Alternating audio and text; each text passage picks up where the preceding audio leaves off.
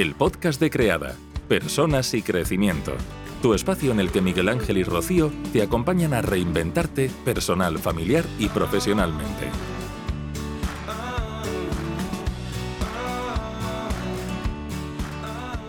Bueno, pues para presentarnos eh, muy brevemente, yo soy Rocío, asesora de crianza y sexualidad femenina y acompaño a las mamás y los papás en los procesos de, crianza a la separación, a ayudarles a llevar a cabo una separación consciente para que sus peques puedan adaptarse con normalidad a la nueva estructura familiar. Y en ese proceso hay una parte muy importante que es el convenio regulador y todas las cuestiones legales, y por eso estás tú hoy aquí, Andrea, para contarnos un poco esa otra manera también respetuosa y consciente de llevar a cabo todo el proceso, porque tan importante es la parte emocional como la parte legal, porque también, eh, porque estamos regidos por la ley. Entonces es bueno e importante conocer otras formas en las que todas las partes sean tenidas en cuenta. Entonces, bueno, Andrea, te dejo un poco que te presentes esto a ti, lo que haces y vamos al tema. Vale. Bueno, pues como has dicho, eh, soy abogada especializada en derecho de familia soy mediadora familiar y también soy coach. Entonces, eh, en el tema del divorcio, lo que, lo que yo propongo es una manera em, de gestionar el, conflicto de otra forma, ¿no? Evidentemente una ruptura es un momento vital complicado donde se mezclan muchas emociones y es muy, muy fácil eh, en ese momento un poco como de obnubilación mental, dejarte arrastrar por esas emociones y perder un poco el foco de lo importante, ¿no? Que en el caso de, parejas que tienen hijos está clarísimo que es el bienestar de estos niños y protegerlo. Entonces, mi invitación es a, que te lo he escuchado decir a ti muchas veces, mm, es una invitación a dejar a nuestros niños heridos un poco de lado y eh, manejar ese conflicto desde, nuestra, desde nuestro yo adulto, desde nuestra parentalidad consciente para alcanzar esos acuerdos que sean también sostenibles en el tiempo, porque en ese momento a lo mejor por la precipitación de querer mm, cerrar, pasar página, cerrar un capítulo de la vida, pues se dejan muchas cosas al azar. Entonces esta es una manera reflexiva, eh, no conflictual, pacífica, de poner sobre la mesa todas las necesidades de la familia y poder hacer ese convenio eh, un poco más humano, un poco más respetuoso y donde, donde todos tengan participación y, sobre todo en el que haya un equilibrio y donde más allá de, de, intentar buscar un culpable, pues todos salgan ganando, ¿no? Se trata de encontrar un win-win. Y bueno, en eso consiste mi trabajo, como que tengo, doy forma legal a todo eso de otra manera, a lo que estamos acostumbrados. Y qué importante eso, ¿no? Me encanta. Y, antes, bueno, eh, las dos mm, somos mamás separadas, por lo tanto tenemos esa visión profesional y personal en la que podemos entender e-, esos miedos y, y todas esas emociones encontradas que se viven eh, a mí me hubiese encantado conocer eh, una persona como tú, una figura como la que tú, el rol que tú llevas a cabo profesional, porque creo que es muy necesario. Yo pasé mucho miedo porque no quería que por unos papeles en la relación con el padre de mis hijos se, fuera al garete después de todo el empeño y toda la conciencia que le habíamos puesto, pero era un momento muy sensible y, era evidente que cualquier eh, detonante podía crear una bomba allí, ¿no? O ser un volcán que explosionara. Entonces, cuando a mí la acompaño a parejas, ¿no? Que están en el proceso de separación, eh, que entiendan la importancia y la necesidad de, de elaborar ese convenio, muchas veces es difícil porque no se quiere por el miedo a que ese convenio sea el motivo del conflicto, por, por todo, la, todo lo que tenemos en, nuestro entorno de que ya sabemos, ¿no? Que se vive la separación en guerra. ¿Qué es la mediación familiar y cómo funciona para conseguir que, pueda llevarse a cabo el proceso legal de una forma tan respetuosa? Bueno, la mediación familiar centrada en lo que estamos hablando ahora de un tema de separación, divorcio, unas, unas medidas paterno-filiales, no hace falta que, haya un matrimonio previo, pero es verdad que, el cuidado de esos hijos pues, se tiene que regular de manera legal. y en ese porque la mediación familiar es, muy amplia, ¿vale? Se pueden tratar otros temas. Hoy nos vamos a centrar en esta ayuda, en, dar forma legal a, esta, este nuevo escenario en la familia. Entonces, mm, es un método de como te diría, la, definición legal es de resolución de conflictos de una manera extrajudicial, ¿no? Y en el caso de, que nos ocupa sería una manera de ayudar a estas personas para que lleguen a los acuerdos que tenemos que contemplar en el convenio regulador, aunque se pueden tratar muchos más asuntos que los cinco que contempla el convenio regulador, ¿no? que sería pues, quién se queda en la casa, el tema de la custodia, las pensiones, si se liquida o no la, sociedad de gananciales, si hay una pensión compensatoria. Bueno, estos son los aspectos eh, a los que mm, nos ajustamos si hablamos solamente de convenio. En la mediación se pueden hablar muchos más aspectos. En ese sentido es más flexible aunque luego lo que plasmemos en el papel, pues será estos requisitos legales, ¿no? Es un, escenario donde partiendo de, los principios de imparcialidad, neutralidad, voluntariedad y, confidencialidad, ¿vale? Que ahora os explicaré un poco en qué consisten todos estos elementos. Bueno, y en un, como un escenario nuevo de conversación, lo que hace el mediador es tender puentes para abrir otras vías de diálogo, ¿no?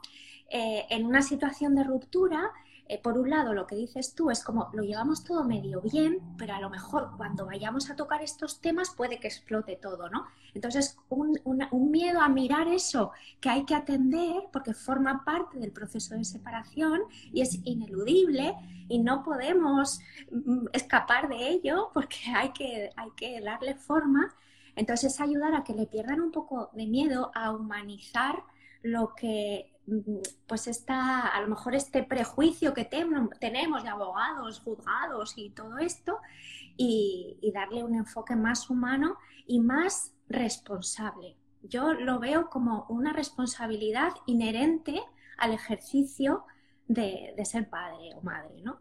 Eh, de hecho, en otros países en los que está como mucho más desarrollado y es una figura jurídica más conocida, eh, por ejemplo en Estados Unidos, que además es como mm, se conoce más porque los famosos suelen optar por este, por este método para separarse o divorciarse, eh, está como incluso mal visto acudir directamente al juzgado si previamente no has iniciado un proceso de mediación, por lo menos para intentar hacer las cosas por las buenas, ¿no?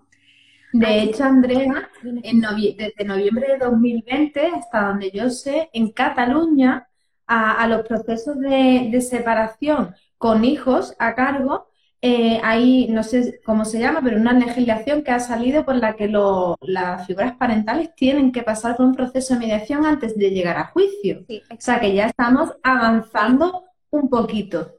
Y en el, eh, hay un anteproyecto de ley para modificar la que tenemos ahora de de julio de, 2012, que, también contempla este carácter obligatorio de acudir a una, al, menos a una sesión informativa de, mediación donde te expliquen eh, pues, qué, cuáles son los beneficios, cuál es lo que te vas a encontrar en una sesión de, mediación y sobre todo em, para eh, hacer una tarea educativa y divulgativa de que los acuerdos a los que se lleguen en mediación tienen la misma fuerza jurídica una vez homologados que una sentencia, ¿vale? Con, yo, diría que con el, em, como, con el plus de que al ser los acuerdos a los que has llegado tú mismo y nadie te impone, el nivel de cumplimiento es mm, infinitamente mayor, ¿no? Pese a lo que se pueda creer, que a lo mejor alguien tiene miedo porque dice, sí, sí, a, lo mejor pues hemos llegado a acuerdos, pero es, eso como que se lo lleva el viento, ¿no? Porque si no lo dice un juez, no, ese convenio va a ser ratificado ante, primero va a ser revisado por el Ministerio Fiscal para que todos los aspectos que atañen al bienestar de los menores estén cubiertos y luego lo vas a tener que homologar igual que, o sea, como si fuese un divorcio de mutuo acuerdo normal, pero el convenio lo hemos podido, em, hemos hecho como un traje a medida para esa familia, ¿no? Con mucho respeto y ese acuerdo es el que vamos a elevar a público y tiene la misma fuerza jurídica que una sentencia. Qué bueno, me encanta. Eh, y a día de hoy, cuando una pareja que se quiere separar o que se ha separado pero todavía no tiene convenio y no tiene todavía las divisiones hechas a nivel legal, eh, si va a ti y, establecen los acuerdos contigo en ese proceso tan bonito, ¿no? De, empezar perdiendo el miedo a, ponerse de acuerdo y demás, eh, hacen el convenio contigo y, y ya eso, una vez que está firmado por los dos, es válido, no tienen que pasar por un juez tiene que pasar por el juzgado, pero igual, igual que el convenio que tú redactas. Mira, yo siempre digo, hay como, como varias maneras de, llegar a una sentencia de divorcio, ¿vale? Una es que lo tenemos súper claro, vamos a un abogado los dos, podemos compartir el mismo abogado y el mismo procurador y lo tenemos clarísimo porque a lo mejor había separación de bienes antes, porque tenemos súper claro que queremos una custodia compartida y queremos eh, cuidar a los niños eh, eh, de una manera equitativa. Y entonces simplemente, pues el, abogado redacta eso y lo llevamos al juez en algún momento nos va a llamar y nos van a decir, ¿usted está de acuerdo con esto que, que, ha firmado? Sí, perfecto, pues ya está, ¿vale? Y esa es tu sentencia de divorcio. La otra, el otro escenario es que no tenemos tan claros los acuerdos o hay algunas cosas, pues eso, o que nos da miedo directamente ir al abogado porque a ver si lo que hemos hablado, ¿no? A ver si eso explota. Entonces, la mediación es ese escenario donde poner en común esas necesidades de la familia y redactar ese convenio que igualmente tiene que pasar por el juzgado. ¿Vale? Y lo que ese documento, ese auto del juzgado va a ser nuestra sentencia de divorcio. Igual, igual que un, que un divorcio de mutuo acuerdo. Clarísimo. Y luego, está, y luego está el peor de los escenarios, claro que este no quiero ni, ni, ni, tocarlo, de que ponemos nuestra vida y nuestra responsabilidad en manos de un tercero, que es un juez que no conoce nada de nuestra realidad, para que tome decisiones. A veces es la, es, es, la, única herramienta que tenemos y está bien que exista porque a veces una de las partes quiere hacer las cosas muy bien, pero bueno, no tenemos control sobre cómo se comporte la otra parte de, de, la pareja. Entonces, bueno, pues es una herramienta que nos da la ley porque desde luego nadie está obligado a, a permanecer casado si no es su voluntad, ¿no? Y para esas personas que, tienen miedo, que tienen claro la separación, eh, que yo les insisto en la importancia de elaborar un convenio porque de alguna manera es el cierre, ¿no? Yo, les digo mucho que cuidamos los inicios de todo lo que hacemos, ya sea un inicio de una relación de pareja, el inicio cuando nuestro peque va por primera vez al cole, ¿no? Y le contamos y le decimos, pero no cuidamos los cierres, no cuidamos los finales y tan importante es cuidar los inicios como incluso más los finales porque va a determinar la relación hasta el infinito de nuestros días. Entonces, ¿qué le dirías tú de, por qué es tan importante? Y cuenta un poco tu versión, porque quien me conoce ya, ya le echa yo la chapa muchas veces. Verás, para mí eh, la mediación, porque es la disciplina con la que yo trabajo para, para resolver conflictos, ¿no? Pero cualquier otra que se utilice eh, para poder llegar a acuerdos es fantástica em, en todas las relaciones que necesariamente tienen que ser sostenidas en el tiempo y ser padres de unos hijos es una de ellas. Mm, ¿Va a ser así para siempre? Entonces, responsabilizarte de que en su día elegiste a esta persona, que ahora te puede gustar más o menos, em, pero que la elegiste y que es el padre o la mamá de tus hijos, eh, es algo con lo que hay una unión para siempre. Gestionar cómo quieres que sea esa relación que, aunque no te guste, va a perdurar en el tiempo, sí que depende de ti. Entonces, hacerlo de la mejor manera posible por el bienestar de los niños, yo creo que debería ser como el foco que, que, tengamos, ¿no? Porque a veces cuando estás como en una disyuntiva, lo mismo que a lo mejor te aferras fuerte a tus valores, ¿no? Dices, bueno, esta dirección aquí realmente pongo, eh, o sea, estoy en coherencia con mis valores, este camino no tanto, venga, bueno, cuando estoy en esa, con esas dudas, ¿no? Pues esto lo mismo, lo mismo, el bienestar de los niños, el bienestar de los niños. En ese momento, eh, además, un proceso de mediación te puede aportar mucha claridad, ¿no? Porque en un momento en el que estás muy desenfocado, en el que a lo mejor estás pues mm, te están arrastrando las emociones, porque es que eso no lo podemos eh, perder de vista y que no somos máquinas. Entonces es un escenario en el que también, no desde el reproche, pero sí puedes expresar lo que te está pasando, lo que te está doliendo, lo que te está ocurriendo. Y entonces hacemos un trabajo ahí de, de enseñarles a comunicarse desde otro sitio y desde esa escucha que a lo mejor hace tiempo que nos han permitido, porque por las circunstancias o porque cada porque mm, no sabemos, no nos han enseñado a comunicarnos, ¿no? Entonces todo lo vemos como un ataque, todo lo vemos como y es un escenario diferente donde te das esa oportunidad a escuchar y donde se da esa oportunidad de expresar las necesidades y ver cómo podemos satisfacerlos, ¿no? Como ir haciendo un puzzle donde todos eh, terminemos pues, pues eso, lo más satisfechos posibles. Por eso me parece una alternativa, bueno, a mí maravillosa, a mí es que me, apasiona y me parece algo que, que simplemente creo que no se conoce todavía lo suficiente.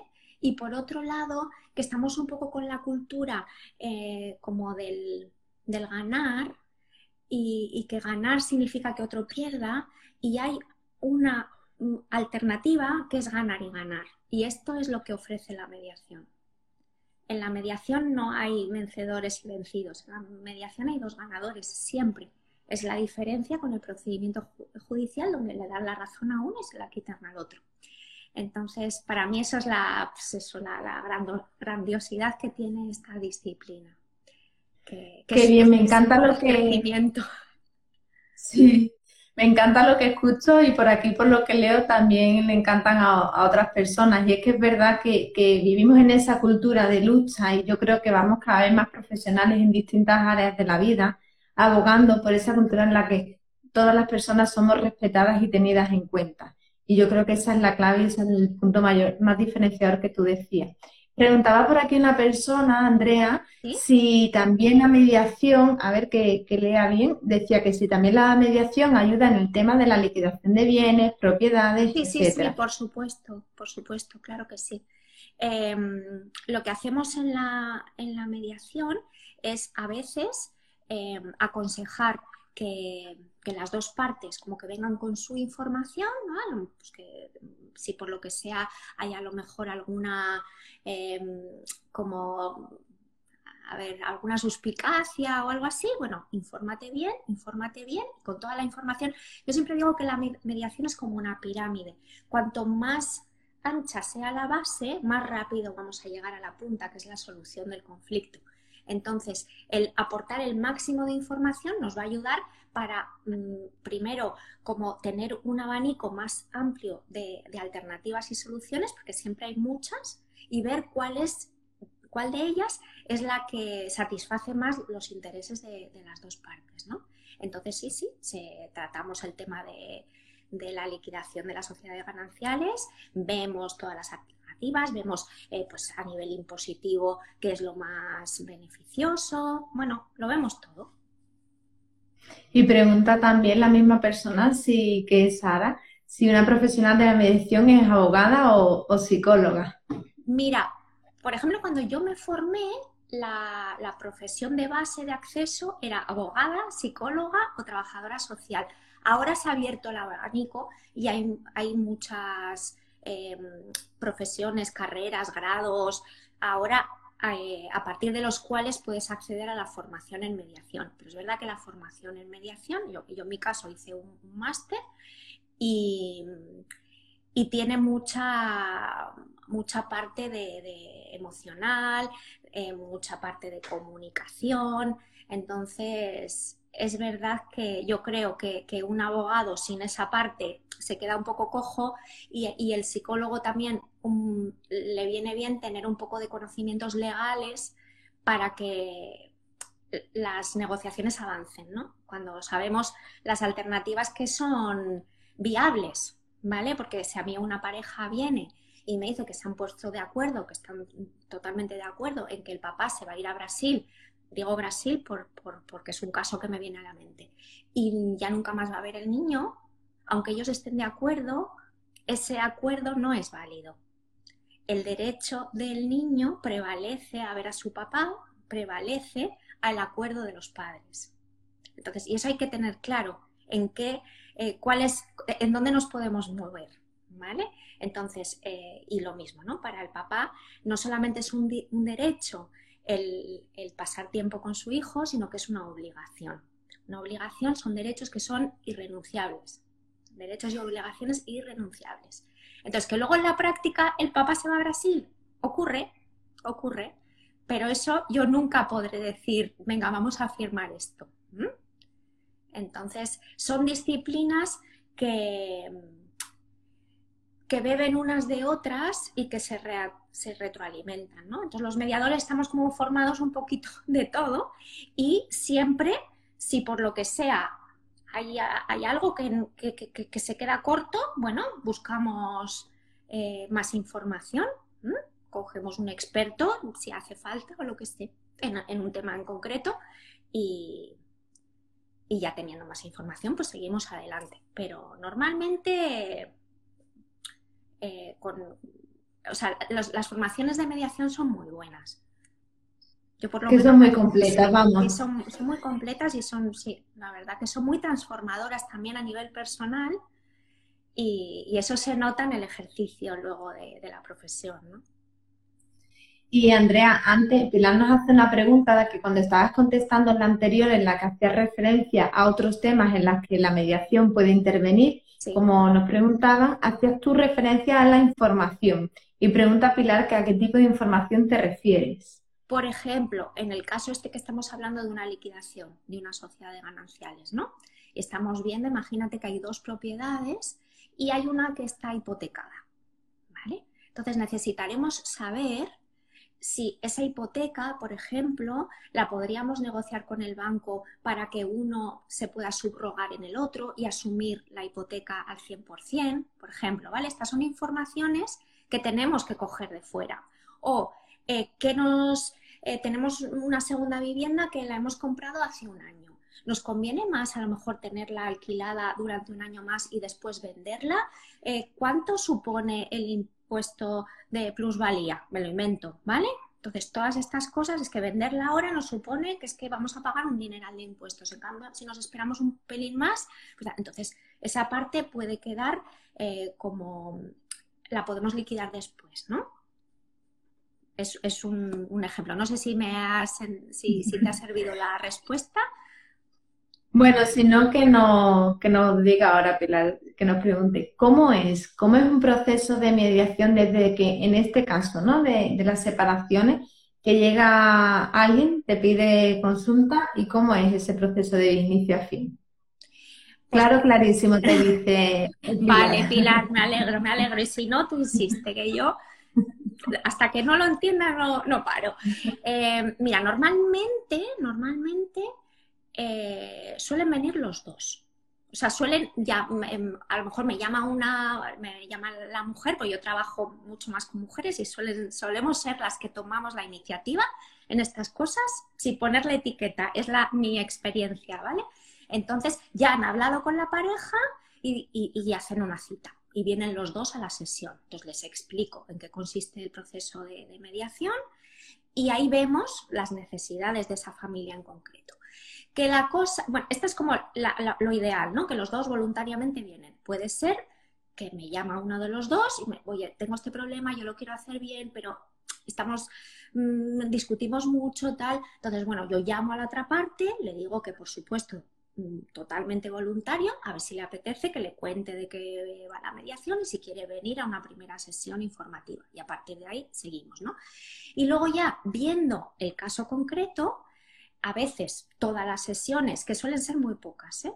de verdad, o sea, en mi experiencia suelen ser muy pocas. Lo que, tenemos ahora regulado es un máximo de tres meses, ¿vale? Porque los procedimientos, como a veces se, suspende el procedimiento, que se puede suspender en cualquier momento para iniciar un proceso de mediación, como para que no lo use nadie para dilatar el proceso, pues está como em, limitado a tres meses, ¿vale? Pero normalmente hacen falta muy, muy, poquitas sesiones. La, mediación es esto lo que te digo, muy transformadora y, los resultados se ven muy rápido y también se ve muy rápido si no va a prosperar, ¿vale? No, no hay que darle muchas vueltas mm, porque dices, es que no va a salir bien y no quiero ni que estas personas pierdan tiempo ni yo tampoco, ¿no? Y para mí también es voluntario.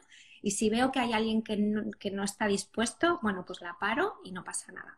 Entonces, una vez que viene, lo que te digo, o, seguimos con las sesiones en conjuntas o hago algo que se llama caucus, que es hacer una sesión con cada uno por separado, ¿vale? Ahí tengo yo mucha más información, a lo mejor porque veo que les da un poco de cosa hablar delante del otro, veo que, pues eso, que no está fluyendo la información como debería, entonces hacemos estas sesiones individuales que por supuesto también son confidenciales. Si veo que hay algo de lo que me ha dicho uno que podría ayudar, si el otro lo escucha, para llegar a acuerdos, pregunto, ¿te parece? Yo, mi impresión profesional es que esto ayudaría a que avancemos. ¿Quieres que lo ponga en común con la otra persona? Normalmente me dicen que sí, porque están allí voluntariamente, porque quieren llegar a acuerdos, ¿no? Es, lo bueno que tiene el procedimiento. Y, bueno, volvemos a, las sesiones conjuntas y una vez que tenemos el acuerdo, pues hay que, hay que darle la forma legal y, después llevarlo al, juzgado. Este es el proceso de, mediación. Se pueden traer a los niños también, depende de las edades y si, si ven que podría, podría ayudar y si ellos están, les apetece venir y ser escuchados y, y dar también su opinión sobre, sobre lo que está ocurriendo.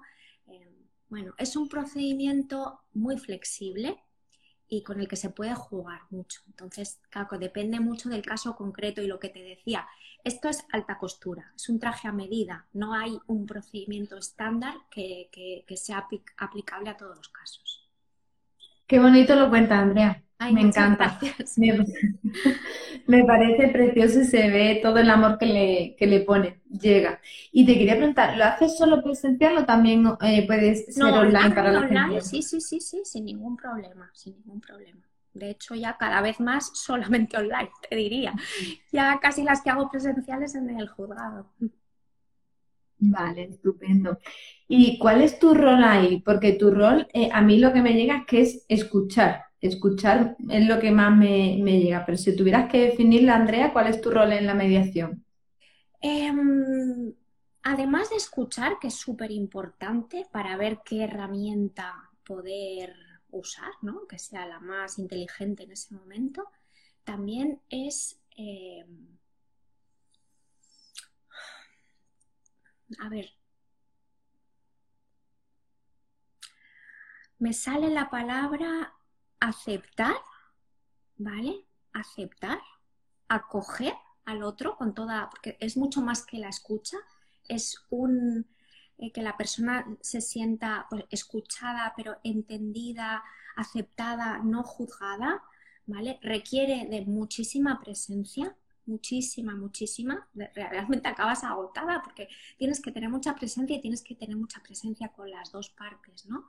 Y, guardar siempre un equilibrio y, dejar al lado tu, mapa mental, porque tu mapa mental te está contando una historia. Entonces, dejar todo eso y decir, no es mi historia, la solución la veo clara, pero es la solución bajo mi mapa mental. Esta familia tiene su propia historia y ellos saben mejor que nadie em, cuál es la solución para ellos, ¿no? Entonces, como igual la pregunta la, la, he enfocado mal, pero yo creo que lo más importante es precisamente esta, esta presencia total sin juicio, ¿vale? Y es lo que más cuesta, lo que más cuesta de todo para mí.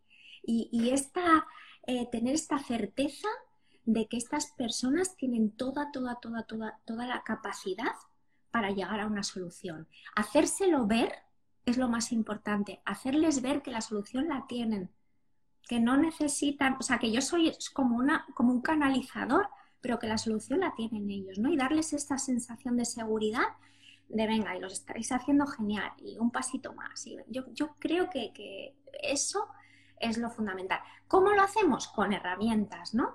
Entonces, eh, partiendo de esa, eh, mm, que igual también sería bonito, ¿no? Los principios que rigen la mediación. Entonces, esa neutralidad y esa imparcialidad, que la imparcialidad sería el no tomar partido por ninguno, pero que yo la transformo por multiparcialidad porque yo tomo partido por los dos.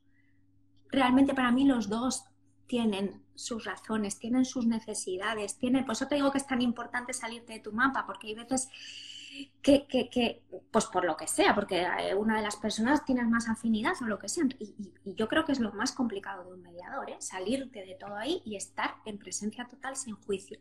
Y luego la, que he dicho, la imparcialidad y la, y la neutralidad de no eh, ofrecer tú las soluciones aunque las veas muy claras, ¿vale?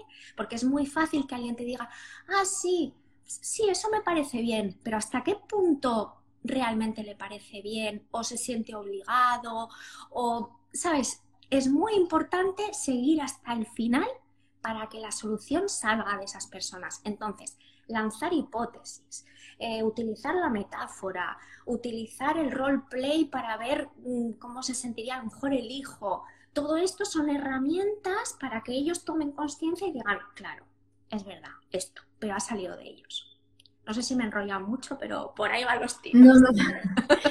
Te y me entran ganas de retroceder en el tiempo para que en mi proceso de separación haberte tenido a ti, porque me parece de verdad mm, un trabajo precioso y sobre todo muy cuidado, cuidando mucho a las personas y, y muy humano. Y creo que es lo que cada vez abogamos más y necesitamos más la sociedad que, allá donde vamos se nos trate como lo que somos, personas individuales con nuestras necesidades y nuestros deseos, y desde ahí ser escuchados. Y, en ese proceso de mediación que tú nos estás contando, las personas son muy tenidas en cuenta, cada una con sus necesidades, y, además me encanta esa parte de no juicio y de imparcialidad, eh, para que eso yo sé que conlleva un trabajo personal muy grande, pero muy importante para que las decisiones nazcan de cada persona y, sean honestas cada una consigo misma los acuerdos que se lleguen, porque eso es lo que va a favorecer y facilitar que se cumplan después y que no supongan más guerra,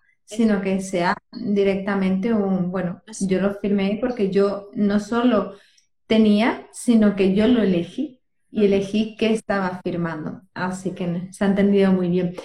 Y, y aún así, ¿cuáles son, cómo definir, aquí tenemos una pregunta, sí, de, de Sara respecto a lo que hablabas antes, de las diferentes posibilidades de trabajar la mediación en las herencias obtenidas, pregunta ella, antes o después del matrimonio en gananciales, por ejemplo, ¿Sí? dice, invertida en una vivienda donde vivía la familia, ¿se incluye en la liquidación o es solo para la persona que la recibió?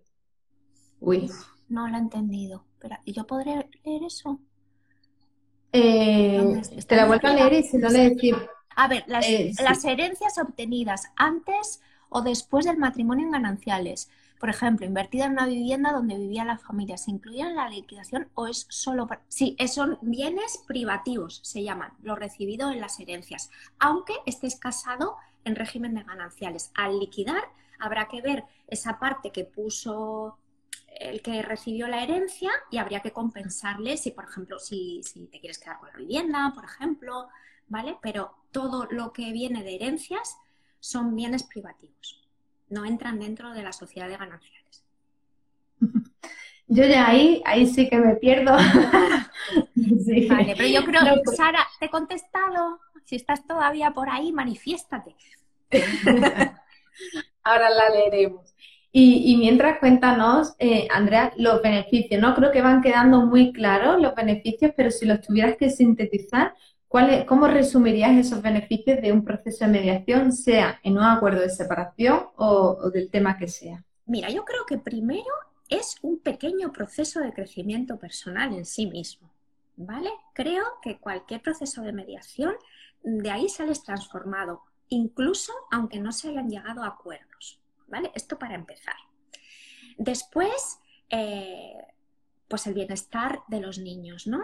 El bienestar a todos los niveles, pero creo que nos olvidamos mucho del bienestar emocional, ¿no? Siempre pongo el mismo ejemplo, que cuando un niño tiene un accidente, pues enseguida vamos corriendo al médico, al hospital, a lo que sea, o sea, mm, pero cuando un niño manifiesta, a lo mejor no te voy a decir grandes cosas, ¿no? Pero un cambio de comportamiento o de repente pues está más tristón o más no sé qué, y nosotros estamos con nuestra con las prioridades puestas en otro sitio porque estamos con una cosa muy importante, muy, muy, muy importante. Pero hay otra cosa que es todavía más, todavía más, Entonces, un, un proceso de mediación te va a hacer que nunca pierdas el foco en lo que es importante y urgente, que es atender a tu hijo.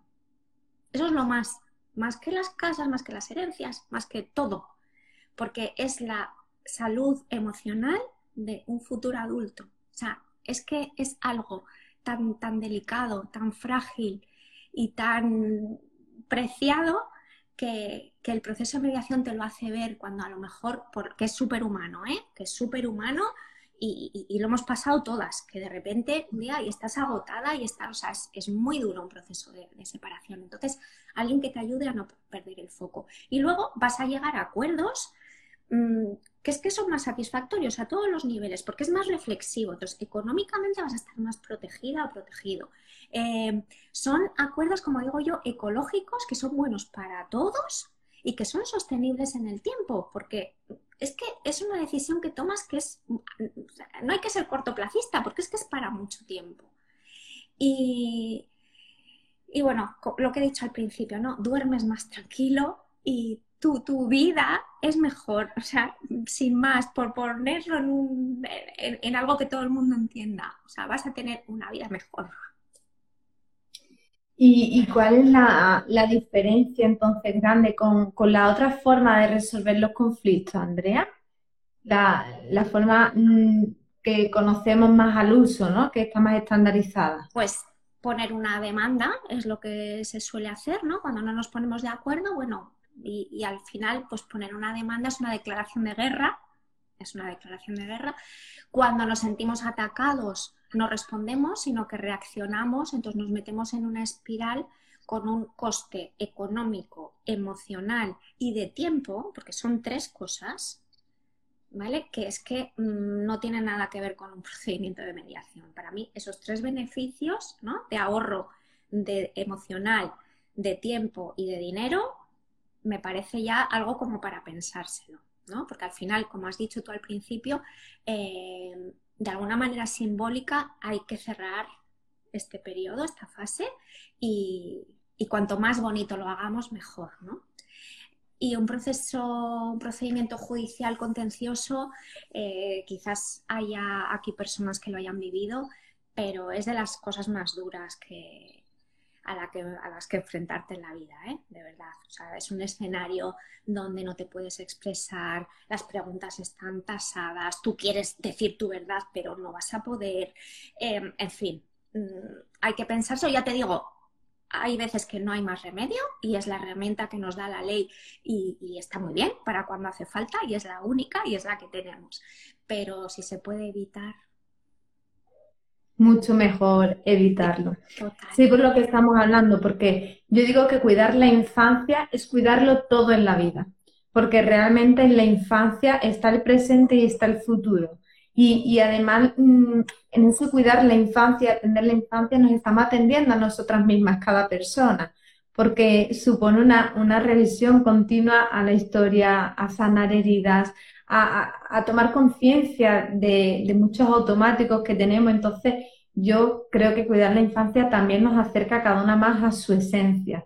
Por lo cual, en un proceso, además de todos los beneficios que tú has dicho, creo que hay uno que es muy importante, que, además de ahorrarte todo eso que en un proceso judicial te desgasta, eh, la mediación te da ese plus de, crecimiento personal por ese acompañamiento y, y por esa todo lo que has estado contando, ¿no? Me parece que, es una gran opción y, que es una opción también de autocuidado. Total. Porque ya el proceso de separación o divorcio ya mueve y, en muchas ocasiones duele, como para encima ponernos lo difícil. Bueno, pues si no lo ponemos fácil, pues eso que ganamos en primer lugar las personas adultas porque tomamos la decisión, pero quienes más se benefician van a ser esos pequeñajos.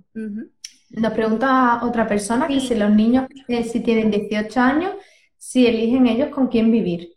Sí, sí, absolutamente. Sí. Esa es la respuesta corta. No hay duda, no hay duda. Ya con esa edad. Bueno, ahí hay mucho que, yo diría. Ellos Sí, perdón un segundo. Sara, para terminar con Sara, el tema de, porque antes ha, preguntado algo de compensar y tal, hay que ver el caso concreto, ¿vale? No te puedo decir así en general porque tendría que ver exactamente tu caso para darte una respuesta. Y luego eh, es imposible hacer una mediación si uno de los miembros no quiere acudir a mediación, ¿correcto? Es un proceso voluntario en el que las dos personas tienen que, querer venir. Para mí, eh, igual que te he dicho, lo de salirte del mapa y estar con esas personas sin juicio, acompañarlas desde ahí, el otro trabajo más complicado para mí es cuando tengo que hacer esa llamada a la otra parte, ¿vale? Que segura y que ya tengo un poco de información de que está resistente y está mm, eh, con, el conflicto un poquito exacerbado, ahí tengo que ser la mejor versión, pero bueno, o sea, tengo que enamorar a esa persona. Es el trabajo más complicado porque yo sé que una vez que lo traigo, ¿vale? El venir es lo más importante, porque una vez que está ahí, ya no te digo que en, el 100% de los casos funcione, ¿vale? Pero ya tenemos medio trabajo hecho. Pero la resistencia, te suelen intentar contar su historia y decirte es que tú ya, te habrá dicho, pero es que yo...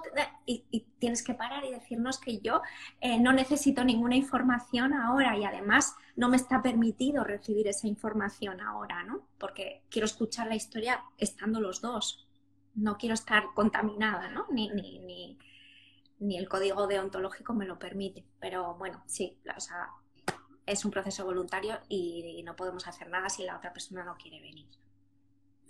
Claro, ahí es la misma pregunta que cuando me, me, dicen si una separación consciente se puede llevar a cabo si una de las dos partes eh, no quiere.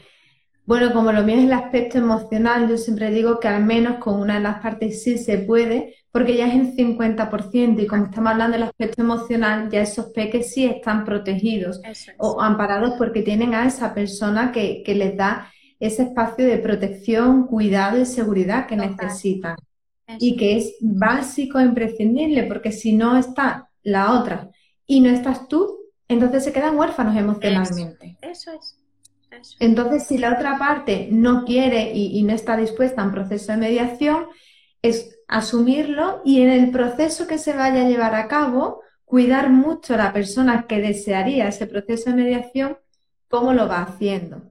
Y ahí sí que puede asesorarse y, puede estar acompañada para de piel para adentro eh, no engancharse al enfado, a ese volcán de, culpa, de, vergüenza, de miedo, porque entonces es muy fácil que nos enganchemos al miedo y acabemos siendo dos peques peleando y ninguno de los dos asuma su rol de adulto. Evidentemente, cuando ya se desata esa guerra, que digo yo, mm, tú no puedes evitar eso, pero sí puedes elegir cómo lo gestionas y hasta qué punto te afecta y cómo quieres que te afecte y demás, ¿no?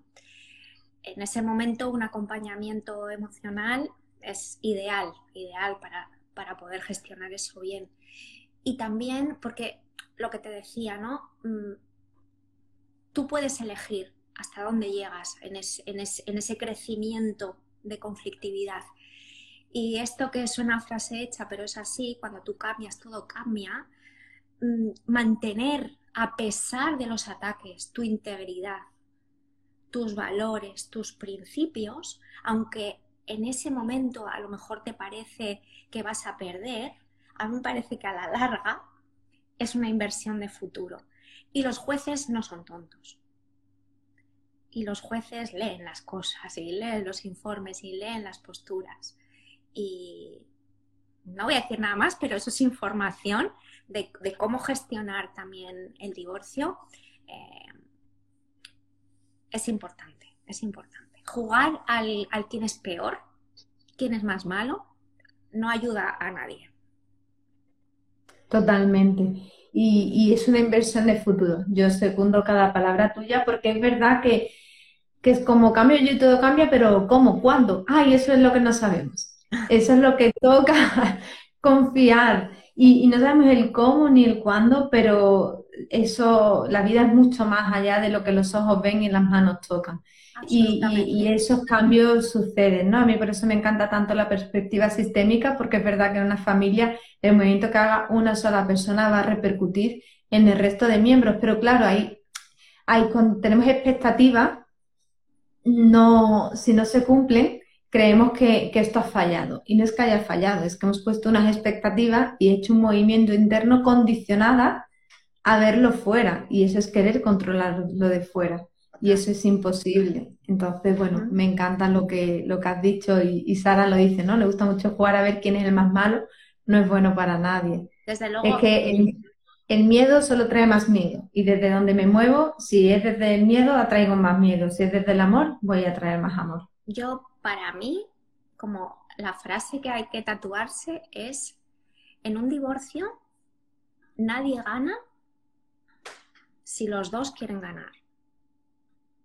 Todos pierden. Si uno quiere ganar, todos pierden. O sea, ganar para que otro pierda, tú vas a salir perdiendo también. Es que no hay otra manera. Qué bueno. Me encanta. Y mira, nos preguntan que si solo, si la pareja que se quieren separar no tiene ningún vínculo civil ni eclesiástico. Eh, Pero tienen hijos, entiendo ¿no? Entiendo. Entiendo que sí. Sí, mira, se puede hacer la mediación, por ejemplo, en el caso de que haya hijos, esas medidas paterno, paternofiliales para ver cómo va a ser el cuidado y el sustento de esos niños. Y por otro lado, también se puede hacer una mediación para liquidar esos bienes que a pesar de no de no haber habido un vínculo civil, como dice, pero si hay una sociedad, ¿vale? Hay condominios, hay cosas que son de dos, ¿vale? Y se podría llevar a cabo esa mediación para separar los bienes. Estupendo, Andrea, me ha encantado, me ha quedado todo súper claro y como dicen, pues sí, sí, con la mediación se hubiese evitado algunas separaciones, pues, pues sí, probablemente, porque o no, porque hay que, porque ya el tiempo de estar juntos ha finalizado en la forma de pareja. Claro, igual ahí más es una terapia de pareja, ¿sabes? Algo antes. También, a ver, yo trabajo con algunas parejas el tema en mediación familiar, el tema de, de la comunicación, de pues las reglas ¿no? de, esa pareja, también el tema de, normas con adolescentes, todo lo que sea el funcionamiento de, la familia. Ya un poco más como sacado del contexto legal, ¿vale? Pero también, pero dentro del familiar. Y luego también tratamos, eh, por ejemplo, el cuidado de personas dependientes. Imagínate, ¿no? La familia que haya una persona dependiente o mayores, quién se hace cargo del cuidado de esa persona, porque normalmente mm, pues hay alguien que asume ese rol de cuidado y crea mucha conflictividad, o, mm, el tema de herencias. Bueno, eso por daros una pincelada de qué cosas podemos eh, de alguna manera gestionar o, o tratar en sesiones de mediación familiar. Pero vamos, el top ten está con las separaciones y divorcios. Sí, se trata de, que en todo lo que sea ponernos de acuerdo, que muchas veces es tan difícil porque entran las emociones y yo digo que somos, estas generaciones de adultas todavía somos personas analfabetas emocionalmente porque no nos educaron en las emociones. Entonces, como las emociones entran en juego y, y todo lo que sea ponernos de acuerdo no nos enseñaron a comunicarnos asertivamente, sino desde esa lucha y esa guerra de querer llevar la razón, no nos enseñaron a transitar las emociones. Entonces, como llegan situaciones en las que, ¿y ahora qué? ¿Y cómo lo hacemos? Pues si no es desde el ego, no sé hacerlo. Bueno, pues aquí está el rol de, la mediadora y los mediadores lo primero, para poder... Lo primero es identificar esas necesidades que muchas veces es que no saben o vienen con algo que creen ellos que es el problema y el tema a solucionar y resulta que nada más lejos de la realidad, esa es la puntita del iceberg, que eso es, eso soluciona luego en un pispás, porque lo que hay debajo es mucho más. Entonces, primero es un ejercicio de reflexión interna y decir realmente cuál es mi necesidad. Pero es que muchas veces ya, e, e, eso es lo más difícil de identificar y el siguiente paso es ponerlo eso sobre la mesa, ¿no? Porque lo tenemos muy asociado con vulnerabilidad y, cómo mostrar esa necesidad, pero no desde la exigencia, sino desde el yo y no desde el tú. Bueno, pues son estas cosas que realmente analfabetos total, pero estamos en el proceso y cada vez hay más gente como tú y como yo que, que pues creemos que un mundo mejor es posible y, sobre todo que creemos en ese cuidado de nuestros peques que van a ser ese futuro mejor. Totalmente. Yo, yo soy muy optimista, es decir, veo la realidad, pero no veo la realidad sesgada como nos la muestran, sino en ese día a día, esa red, como han dicho por aquí Sara, que vamos tejiendo, en que cada cual desde su lugar va aportando esa mirada. Y es que no quiero dejar pasar el comentario de, Sara, que dice, me emociona ver que estamos aquí mirando otras posibilidades para ver que todos y todas suframos lo menos posible. Me sale amar la red de mujeres porque veo que somos las que más interés tenemos en esto.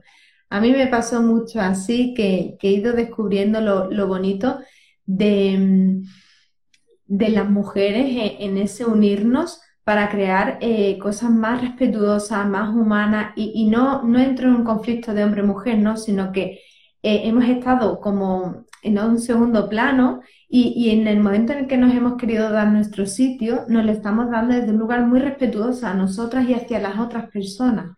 Y mi experiencia está siendo preciosa de, de conocer a otras, mejor, a otras mujeres como tú, Andrea, gracias a Creada y, es una pasada lo bonito que podemos hacer. Y estamos empezando nosotras porque todas las personas tenemos nuestro lado femenino, nuestro lado masculino y la sociedad en la que vivimos, pues lo masculino se ha premiado más y se ha lavado más, pero hay un momento en el que lo femenino como que viene a borbotones a, pedirnos que salga y, y tenemos esa conciencia un poquito mayor porque, bueno, por la mayoría por ser biológicamente mujeres, tenemos ese lado más desarrollado y, se nos ha permitido más las emociones. Y como nos damos más permiso para sentir las emociones, podemos tener esa conciencia mayor. Así que Sara, te agradezco mucho el comentario porque mi experiencia es así y, con mi maternidad mm, me vino un, amor hacia las mujeres, una admiración hacia nosotras enorme, decir, wow, cuánto podemos hacer juntas, cuánta red podemos tejer, cuánto podemos ayudarnos, apoyarnos y dejar esa rivalidad, que yo al menos sí fui educada en, en, pisar, en, crecer, en que cualquier otra mujer es mi rival. Y es como, qué diferencia, qué diferencia tan grande. De verdad. Hay una compañera que habla mucho de eso, de, ¿no? Y habla de competencia o completencia, ¿no? Y cómo eh, la competencia es, es, yo creo, lo que lo que está surgiendo entre nosotras. Yo también lo siento así. Siento que, es esa sinergia, que uno más uno es como exponencial el crecimiento y que todas tenemos que aportar con nuestra energía, con nuestro ser, que es imposible copiar porque somos únicas y, y siempre, o sea, también desde esta mm, entender la abundancia de la vida, que, que a ti te vaya bien, eh, va bien para mí también, que no significa que yo voy a tener menos. Y yo creo que estamos todas como en esa onda de tejer esas redes que hacen que nos expandamos mm, de una manera impresionante. Sí, y a mí me encanta en esto el efecto onda. Yo siempre se lo explico a mis pequeños así, a cualquier persona, que es como cuando tiras la piedra en el agua y hace el efecto onda. Entonces el cambio empieza por mí y entonces así va a, mi primer entorno, que es mi familia nuclear, después al siguiente y cada uno va cogiendo lo que puede, lo que quiera de ese cambio interno que yo voy haciendo, ¿no? Desde la luz y también desde la sombra, porque...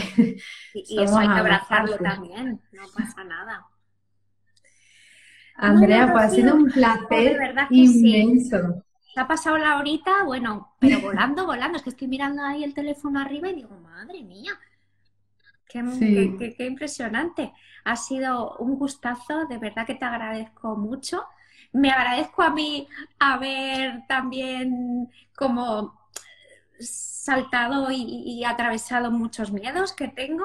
Así que, mira, aquí estamos las dos y yo creo que ha sido enriquecedor para las personas que, hayan estado y, se quedará grabado, así que sí, para que lo puedan ver otras y tu mensaje pueda llegar a más personas, porque de verdad que si ya pensaba bien de la mediación, lo que ha sucedido hoy es que me he enamorado de la mediación y como soy como soy, era como, bueno, y si me formo también, porque yo tengo ese defecto de querer formalmente, es como, no, no, tú vuelve a tu campo y deja, pero me ha parecido precioso y, bueno, tanto nos han dicho algunas que les ha gustado mucho.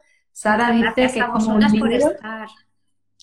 Y, no te pierdas que Sara ha dicho que es como un libro que está escuchándonos ahora, ha sido un antes y un después en su vida. Así que de verdad que eso es el eso, la verdad que eso toca, eso toca. Muchísimas gracias y, bueno, yo es que para mí siempre es como un regalo enorme, ¿no? Que, que te dediquen este tiempo a estar escuchándonos es como brutal, ¿no? Con tantas cosas que hay que hacer y, y, que se, y tantas cosas para elegir. El que hayan elegido estar en este ratito con nosotras para mí es un regalazo, lo agradezco y lo disfruto a tope. Sí, sin duda. Así que muchísimas gracias a todas por habernos acompañado y, por haber además interaccionado, que yo me he sentido muy, muy, muy, muy acompañada en todo momento. Totalmente, totalmente. Muchísimas gracias, de verdad que sí. Bueno, y estamos en contacto. Un besito bonito. Muchas gracias por invitarme. Adiós. Adiós. Muchas gracias a todas. chao. Y hasta aquí el episodio de hoy. Si te ha gustado puedes compartirlo para que pueda llegar a más personas.